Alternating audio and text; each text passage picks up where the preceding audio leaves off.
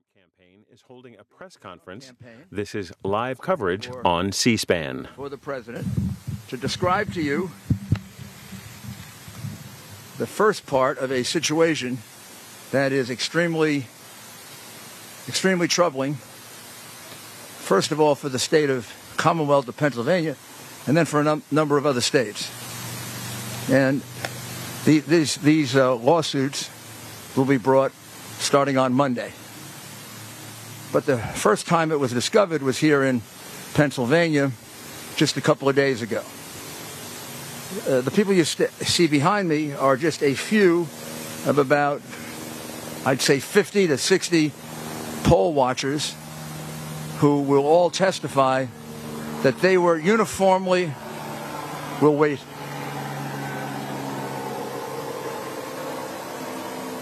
that they were uniformly uh, de- deprived of their right to inspect any single part of the mail-in ballots. As you know from the very beginning, the mail-in ballots were a source of some degree of skepticism, if not a lot of skepticism, as being innately prone to fraud. The New York Times had uh, written that 10 years ago under other circumstances, but of course changed their mind once it was a situation involving uh, Pres- President Trump. Um, Congress, Congresswoman Jordan, in her vast and compendious review of various forms of voter fraud, cited mail in ballots as the most prone to fraud. With all that, you would have expected there'd be a high degree of security and a high degree of inspection that would be provided for mail in ballots. Instead, in the wisdom of the uh, officials, de- Democrat officials here in a city that's been Democrat for 60 years and has a very long history of voter fraud, documented history of voter fraud, uh, instead of going to a high degree of care to allow inspections of the mail-in ballots, there was no inspection of a single mail-in ballot. Those mail-in ballots could have been for anybody. Those mail-in ballots could have been for anybody they wrote in. Those mail-in ballots could have been written the day before by the Democratic Party hacks that were all over the convention center. What I'm saying to you is not a single one was inspected as the law required. Even when a court order was obtained to allow the Republican inspectors to get six feet closer, they moved the people counting the ballots six further feet away. It's really simple. If you have nothing to hide with these mail in ballots, you allow inspection. I mean, this is common knowledge, common practice in the examination of absentee ballots, which happens all the time. You take out the absentee ballot, you open it up, the Republican looks at it, the Democrat looks at it. If nobody objects, you put it in the pile. If either objects, you put it aside. That's what's done for absentee ballots, which have the extra security of having signatures you can match. Here, which is a much more insecure method of voting, no Republican got a chance to look at that ballot. Some of the ballots you will see looked suspicious. From very far away, they look like same pen, possibly, possibly same handwriting. We can't say that because we never got to see it. now, you're also going to find that way across on the other, other side of the state, there is a similar situation in Pittsburgh involving 300,000 ballots that were uninspected, unreviewed, not observed by a single Republican. Not a single one. Got to be a pattern. As a friend of mine says, I don't believe in conspiracies, but I also don't believe in coincidences. Kind of funny that all Republicans were rejected here, and all Republicans were rejected in Pittsburgh, and it amounts to about, gee, just about the 700,000 votes that President Trump was ahead by two days ago that disappeared. And we have no way of knowing because we were deprived of the right to inspect if, if a single one of those ballots is legitimate. That is unheard of. It's illegal. It's unconstitutional. And we will be bringing an action challenging that. And I emphasize to you, it's only one of the many other infirmities in this election. I know this city has a sad history of voter fraud. After all, Joe Frazier is still voting here. Kind of hard since he died five years ago, but Joe continues to vote. If I recall correctly, Joe was a Republican, so maybe I shouldn't complain. But we should go see if Joe is voting Republican or Democrat now from the grave. Also, Will Smith's father has voted here twice since he died. I don't know how he votes because his vote is secret. In Philadelphia, they keep the votes of dead people secret. At least that is something that you can be commended for. I'm not attacking the people of Philadelphia. I'm attacking your decrepit democratic machine, which has a lot of other reasons to be attacked. It's been around for 65 years. You keep electing the same people. The city gets no better. The crime goes way through the roof. The riots you have, the police stand by and watch it, not because of the police, because you have a mayor that lets them stand by and watch it. You got a district attorney who lets people go free. You are poorly served, ladies and gentlemen of Philadelphia. And then you got a political machine. mayors, mayors who let riots take place, district attorneys who set criminals free. I don't think they're going to care much about ballot fraud. This is outrageous. In an enormously important contest with a very, very suspect method of voting, there was no security. Zero. The people of this city, people of this country, have no assurance at all that those ballots were actually cast that would have to have been almost unanimously cast for Joe Biden in order to catch up. And let me have one or two of the people let me emphasize this is only two or three of about 50 people so far that have given us statements, affidavits, recordings. We're going to have many, many witnesses. It's not a small case, it can be a big case. But I wanted you to get the flavor of it here in Philadelphia because we also have to alert the people of Pittsburgh that the same fraud was done to them as here. And I'll also add same thing was done in Georgia. The same thing was done in Michigan. The same thing was done in North Carolina. Seems to me somebody from the Democratic National Committee sent out a little note that said, don't let the Republicans look at those mail in ballots. At least not in the big Democratic hack cities that we control. We've done a lot to destroy those cities, and now we're going to destroy their right to vote. So let's start off first. My friend, you just tell briefly what happened to you, who you are, and what happened to you like you described it uh, before. I am Daryl Brooks. I'm Philadelphia. Uh, okay. Take your mask if you need. Take your mask off. Okay, take it off. Take your mask off. All right. Daryl Brooks, uh, Philadelphia resident uh, for here for about two years. Uh, I come out here to support our president, and this is one of the reasons why I wanted to be on the um, uh, go to the poll to watch. Um, a lot of us were excited about the president winning a second term.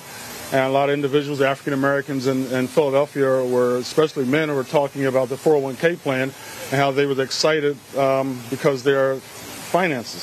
So when I go to the poll, it was um, basically uh, they put us at 20 feet away, and uh, they said no cameras, no phones, can't take, you cannot take pictures. Uh, I was even harassed by some of the Democratic Party uh, poll watchers, and that is also recorded. And then um, next thing you know, it was six feet away, and they still would not allow allow us to see anything that was happening. Uh, we saw people working on, on the ballots, but we didn't know any names. We didn't see anything. We don't know if people voted uh, twice or three times. We didn't know if people were dead people were voting. But we were there and we were watching. And uh, it's such a shame. This is a democracy, Philadelphia, and they did not allow us to see anything. and uh, was it corrupt or not. But give us the opportunity as poll watchers to, to view all the documents, all the ballots, and um, listen. You know, we just want a fair election, and uh, we viewed us. We viewed that it was not fair at all. It was not fair to allow us to. You could allow us to look at the um, the ballots, some ballots, but nothing. It was we were kept away from everything. Thank you.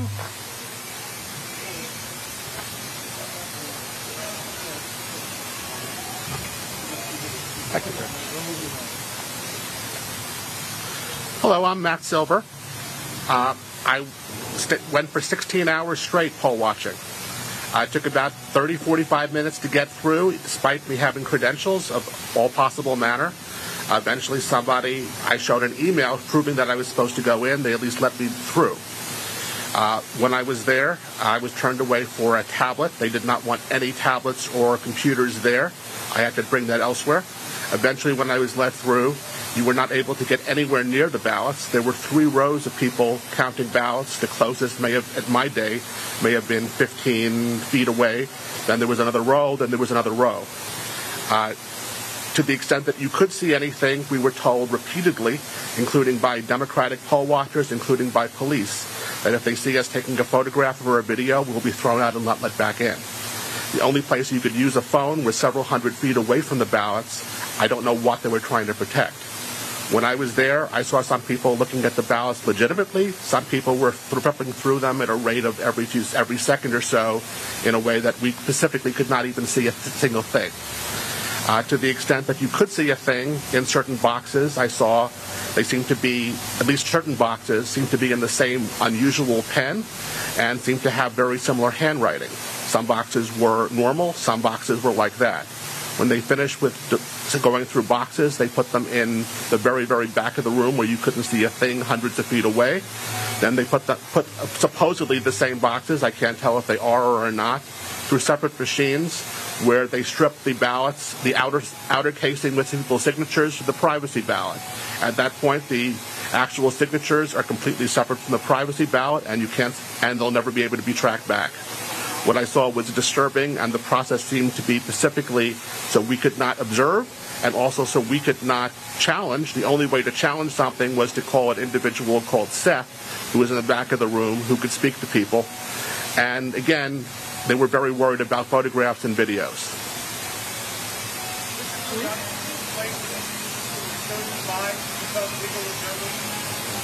How were you chosen? I was asked both by my local ward and the Republican National Lawyers Association. I responded to both. I was willing to do so. There was some type of vetting process, including my bar number and I guess my credentials, and then I was accepted. And accepted. you're an attorney, right? I am an attorney. Where did you file a complaint initially?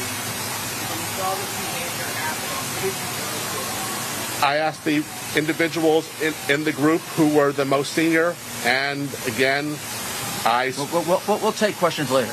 Uh, when, when you moved six feet closer, as far as you knew, was that uh, at, based on a court order? I assumed it was a court order. In no case was I closer than 15 feet to And what- anyone and what- counting. Did they move six feet further away? The closest row for me was 15, 20 feet away. Then there was another row 15, 20 feet beyond that counting, then another 15, 20 beyond that. The only thing I could see at all was the row closest to me. Okay. And again, uh, how were you how were you selected Uh, this is selected by the uh, Philadelphia Republican Party. and credentialed by them? Yes. Okay. Thank you. And we'll have one. Lizette, would you speak to the other group that were not allowed access, which is another category? Not Would you mind? Uh, not at all, thank you. See if I can get this down a little. I'll stand on my toes. Want me to hold you up? Good morning, thanks for being here. I'm Lisette Tarragano. I'm a longtime resident of Philadelphia. T is in Thomas, A R R A G A N O. You're welcome. Um, I am a, a longtime resident of Philadelphia, although not native. And um, quite frankly, I've always been about, um, I'm a retired attorney, um, and I got really, really hepped up about watching voter freedom, freedom of speech, and being able to say the words Donald Trump without getting pushed in the corner. And when I really got excited about being asked to observe ballots was when I felt that my way of life is being put in jeopardy. The American way of life uh, being put down for things I say, who I like, and it's not fair. I'm the child and granddaughter of both Holocaust victims and survivors, and I'm the daughter of a World War II veteran and who fought for and or ran away from horrible, horrible times where people are repressed and sent away. And what I noticed when I was brought in to be a poll watcher, um, I was never brought in actually. I never got past the first identification stage. They kept saying that mine, as well as five or six other Republicans, uh, their names hadn't been entered into the system. And after uh, the first time it happened, the second time it happened, I was had no uh, second thoughts about it being a problem, more that somebody failed to finger us into the computer system. But after a while, what I witnessed, and I, I said to Mr. Giuliani before, in a, in a morbid curiosity, staring at I felt insidious fraud going on. I felt that we were kept away from doing our civil duty. That was everybody on both parties should be upset about. This is horrible. We're being restricted. We're being restrained. And I see this nothing as the insidious nature of the Philadelphia and Pennsylvania governments who are keeping us away from doing what we were meant to do. Thank you. Thank you. Was that the other, the other one, two, three, Are here with me today. The other, the other three here are also poll watchers who were deprived of their opportunity to even go into the room. Uh, I could have brought, I'm getting a list now to count them, I could have brought about 50 with me, but I didn't do it for two reasons. 50 is too many. Number two, they're afraid. They're afraid of being publicly identified. They're willing to testify in court. They're afraid there'll be repercussions against them because one of the people that did speak on television has already had threats. Uh, Jeremy Mercer, who uh, was in charge, has already given a statement twice, both um, here in Philadelphia the day after the election, I believe, and then he was interviewed on television. Uh, Jeremy will basically corroborate uh, the statements that were given about the fact that he was there for 21 hours and then again for another couple of hours. He believes about 300,000 ballots went through. He was unable to see any of them. He requested uh, an opportunity to do so numerous times. Then uh, they went to court. They got an order that they could be six feet closer. They were put six, six feet closer, and the tables they were observing were put at least six feet further away, or the people moved to tables that were further in the back. Um, the other witnesses who we've interviewed, and we've interviewed about half of the 50, all corroborate to a T exactly what you see here. That they thought they were going to show up to do an inspection. Some of them had inspected absentee ballots before, where you're shown the ballot. The Republican is shown the ballot. The Democrat is shown the ballot. Neither objects, you put it in. If either objects, you put it aside for discussion later. Nothing like that happened here at all. This is a gross miscarriage of the process that would assure that these ballots are not fraudulent. It's a fraud, an absolute fraud. I mean, you can't just submit these ballots and not have them checked. They're highly suspect ballots, mail, mail, mail-in ballots. It's also highly suspect because it's almost mathematically impossible, several people have already testified, to close the lead that Biden closed when um, when things closed on Tuesday night, President Trump was ahead by almost 800,000 votes. And it took a couple of days to be able to produce enough ballots to bring it down. Now, could some of those ballots have been manufactured in advance by the Democrat machine of Philadelphia? It wouldn't be the first time they did it. And then exactly why didn't they want the ballots inspected if the, if the ballots are legitimate? It seemed to me knowing the suspicion that would exist on a political machine like this with the reputation that it has, you would go to the extra extent to be transparent. Instead, they went to an extra extent to be secretive, as did the Democrat Party in pretty much the cities they control as a machine like this one. because although we don't have as many complaints yet, we've got about 12 in Atlanta, we've got about 15 in Detroit, we've got about 20 more in the rest of Michigan. I would say in at least 10 states now, we have complaints almost exactly like this. This will be a statewide case because there are 300,000 ballots equally in question in Pittsburgh with witnesses similar to these witnesses. In some cases, um, in some cases, they actually saw a little bit more that would suggest that the ballots were being tampered with. But I have to wait until they're all fully debriefed.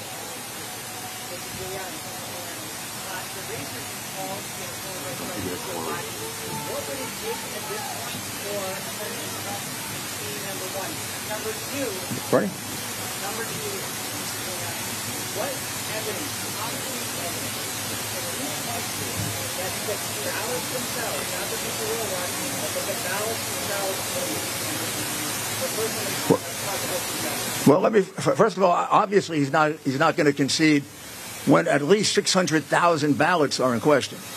Uh, it's not my job to determine if the ballots are right or not. It's their job. But with a mail-in ballot or an absentee ballot, the, the burden under law is on the party that's proposing it, which is why it has to be inspected. It's not my. Uh, how, how, how can I possibly tell you there's fraud or no fraud? The way they conducted themselves because it looks I can't tell you exactly what's on the ballot. They conducted themselves in a way that suggests that there was fraud. One of the things that does involve fraud is not making it uh, possible for the people who are supposed to inspect to inspect. That's a fraud. That's a fraud on the voters. The voters ins- uh, ins- uh, uh, ex- expect that their inspectors are going to be able to inspect. The voters were defrauded of that right. We will not know if those 600,000 ballots were valid, invalid, or not. Having conducted themselves that way, they certainly present a very strong circumstantial case that the ballots were tampered with. Also, the highly unusual, almost mathematically impossible reduction in the vote in that period of time also raises the question that the ballots were tampered with. So they've done everything they can to yell out to you we were tampering with the ballots without being stupid enough to show it to you. They kept our inspectors away. They kept our inspectors away uniformly. I don't think we're going to find a single Republican that ever got to look at one of those ballots when the law requires that we are allowed to look at them. And they did it here, and they did it in Pittsburgh. That can't be a coincidence. How do they figure out in Pittsburgh they should do the same thing that happened here? And they didn't do it in other places. I'm sorry. I'm going to ask Corey Lewandowski to explain his experience. Now, I, I said I'm going to ask. Well, I appreciate you being here today. Let me just give you one concrete example, not anecdotal, but concrete example of what we believe to be valid voter fraud in the state of Pennsylvania. I draw your attention to an obituary listed for one Denise Ondish in Allegheny County, born 9 10 1946, deceased 10 22 2020. Her application to vote was received on 1023, the day after she died. It was then mailed by the county back to her on 1024, 2020, two days after she had legally passed away. And the ballot was then received back at the county office on November 2nd, 2020. And when you go to the Secretary of State's website today, it says that she voted in this election effective November 2nd, 2020, a full nine days after Miss Ondish of Allegheny County passed away. This is not, excuse me, this is not empirical, this is not anecdotal. This is hard evidence. And if you do your jobs from the media, I'm sure you'll find additional examples. And this will be one of many that we will be filing with the court. Thank you very much.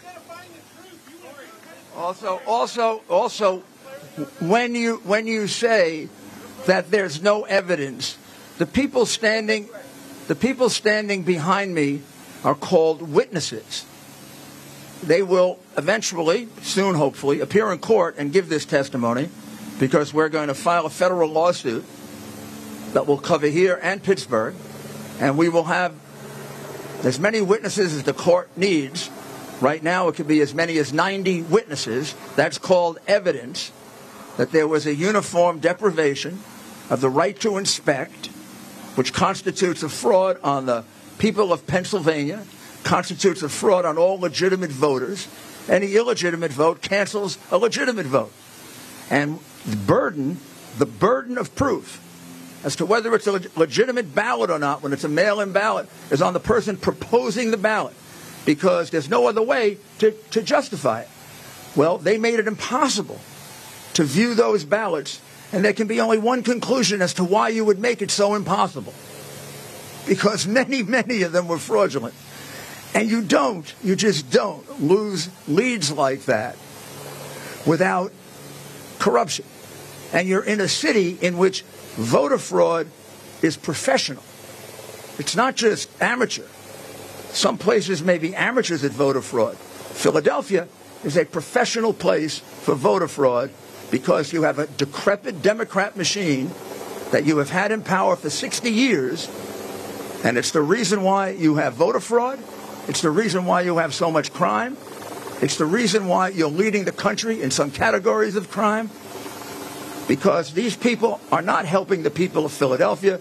Their loyalty is to the Democrat Party. Oh, please, please. I can't. I, I'll answer three questions, one at a time.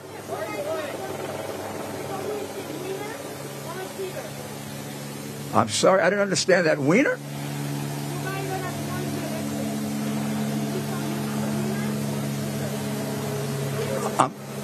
Who is a winner or a cheater? Oh, is he a winner or a cheater? Well, that's, that's what we want to find out. We have a right. I mean, here's what I can say about this evidence. This evidence is overpowering in that it suggests we need a very, very detailed hearing. We have to find out exactly how many ballots are implicated, how many ballots were not inspected. The, the estimates I have so far, but we haven't finished this investigation, is there was about 150 to 200,000 ballots here and about 300,000 ballots in Pittsburgh. It may be more, it may be less. Now that's very serious because the margin of victory after being behind by 800,000 was only about 40,000. And it's a little odd that every vote from Tuesday on was all for the one candidate. There's also a very strange thing that happened, which will be part of our case. At some point during the process, when when the lead when the lead of President Trump reduced from something like 50,000 to 30,000, at the time it was at 50,000, 94% of the vote had been cast. And when we got to 30,000, it was only 90% of the vote cast. Now, I can get experts to tell you how that happens. That happens because, think about it, you, you increase the denominator.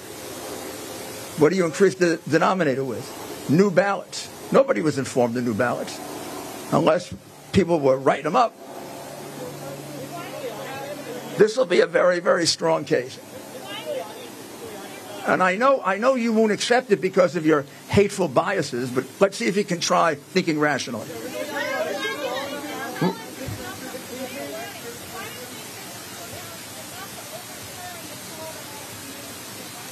The poll?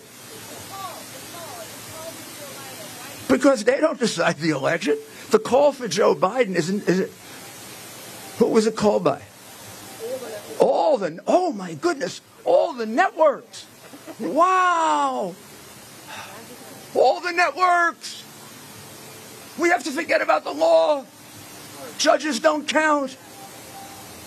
All the networks, all the networks.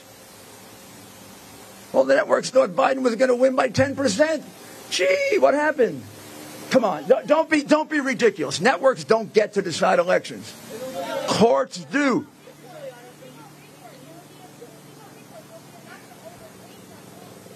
Of course, courts set aside elections when they're illegal. In this particular case, I don't know if there's enough evidence to set aside the entire election. Certainly not around the country, maybe in Pennsylvania. However, there certainly is enough evidence to disqualify a certain number of ballots. The ballots that were not properly inspected should be thrown out. And that number of ballots should be taken out of the count. That could affect the election. Shh. Shh. I can't hear two people at once. I'm sorry.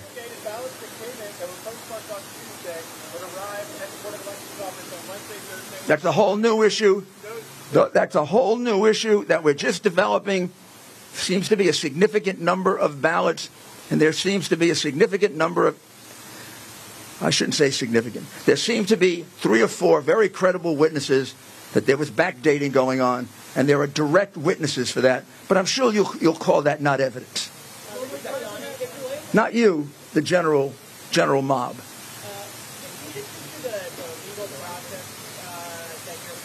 Sure. Yes. Yes.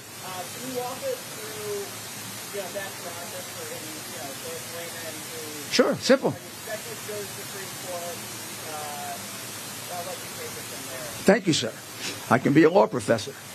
Uh, the case that we would file, this that many cases are going to be filed. Some big, some small. This is going to be eventually a big case because it, it will go beyond Pennsylvania. But right now, the case is a um, civil rights case. It'll be filed in federal court. I'm sorry. It'll be filed in federal court. You could file it here or Pittsburgh. That'll be the choice of our of our lawyer, who's looking at it now. Since there seem to be more cases in Pittsburgh than here right now, I would guess it would be filed in Pittsburgh, but it would affect both jurisdictions. And what the case alleges is very simply that President Trump's campaign was denied its right to a fair count, which is a deprivation of civil rights. And if that's the case, the court has a wide range of what are called equitable remedies. Equitable remedies could include depriving that jurisdiction of a certain number of votes, equal to the number of votes that are proved to be not inspected properly. It could be could, could be to set aside an election, but that I wouldn't. I mean, that could be one of the things we ask for. But I think that if you set aside the votes, you would probably remedy the wrong that was done here. Now, it could turn out as we go beyond Pittsburgh and we go beyond Philadelphia, and we have a little bit of evidence elsewhere in another Democratic part of the state that the same thing was going on, that it might spread to there. Where I do see it spreading, however, is sometime next week, unless I'm wrong, I think there'll be a similar case in Atlanta where similar things were going on. Republican inspectors showed up. They expected to inspect, right, like they do for absentee ballots, and they were uniformly kept out. They got to see nothing. And remember, Atlanta had to do the same thing you had to do. They had to catch Biden up because on election night he had lost. And he was down by a very good margin with only 85% to go. Uh, something very similar happened in Michigan, Wisconsin, can't say Arizona, but in almost every state where President Trump had a lead going into the end of election night, some of the leads looking almost mathematically impossible to undo with the 5%, 10%, 20% of the vote. In almost all of those, this practice was followed. And I'm right now trying to find did we get to see any ballots that we used for that purpose? If that's the case, then we have a massive nationwide lawsuit. So it could affect more than one state. But, but right now, the one that it definitely affects is the state of Pennsylvania in a very, very big way. But it's not the only infirmity in this state. There are dead people voting, no question about it. We get any number of complaints of that. We have a very serious problem with backdating of ballots, including four witnesses now who are testifying to that. Whether that becomes part of this lawsuit or it's something separate, that isn't developed as fast as this has. One last question.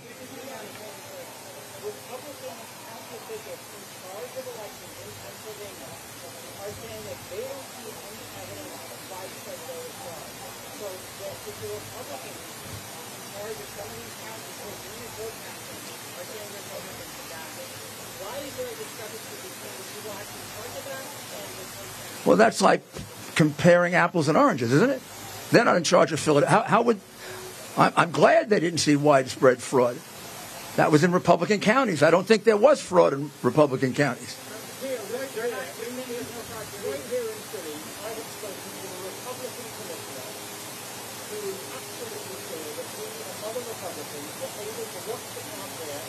Well, then let them come and tell me that. I haven't found I haven't found one who's willing to tell me that. Let him give me an affidavit under oath, under under penalty of perjury. You're telling me these people are lying? No, not at all. And I was going to say, I'm not disrespecting what they're, what they're Well, uh, you, you I've spoken I've spoken to about 50 people. say you, say you say you've interviewed 25 of them. I have statements from 25. We've spoken to 50. Every single inspector. That's 50 people in three days that, that the president's lawyer has been able to find. No, no, no, no. I didn't speak to them. Are you the lawyer for the other side, by the way? Well, you should get paid for it. The reality is, the reality is that nobody has come forward, even though I've called the state party, the city party. I've asked, is there anyone that wants to come forward and say that there's anything unusual about the man in charge of this whole process, who watched the whole thing, has already come forward and given us a signed statement that no one got a chance chance to inspect. Now, unless this man had a secret opportunity to do it, there was one person in charge of all these people. He was there constantly for both days. Not a single Republican got a chance to view a single ballot. Now, if we got to view 10 or 12, well, then we'll reduce our number from 10 from from 120,000 to 110,000. But you produced this man for me. So far, he hasn't come out of the woodwork and well, then, oh, well, maybe he, maybe, yeah. Well, if I were the commissioner of this city, I don't think I would admit that I didn't allow people to do this. I mean, the last there was a, last time a Republican played ball with Democrats like that in New Jersey, he went to jail for ten years. Thank you, guys. Thank you.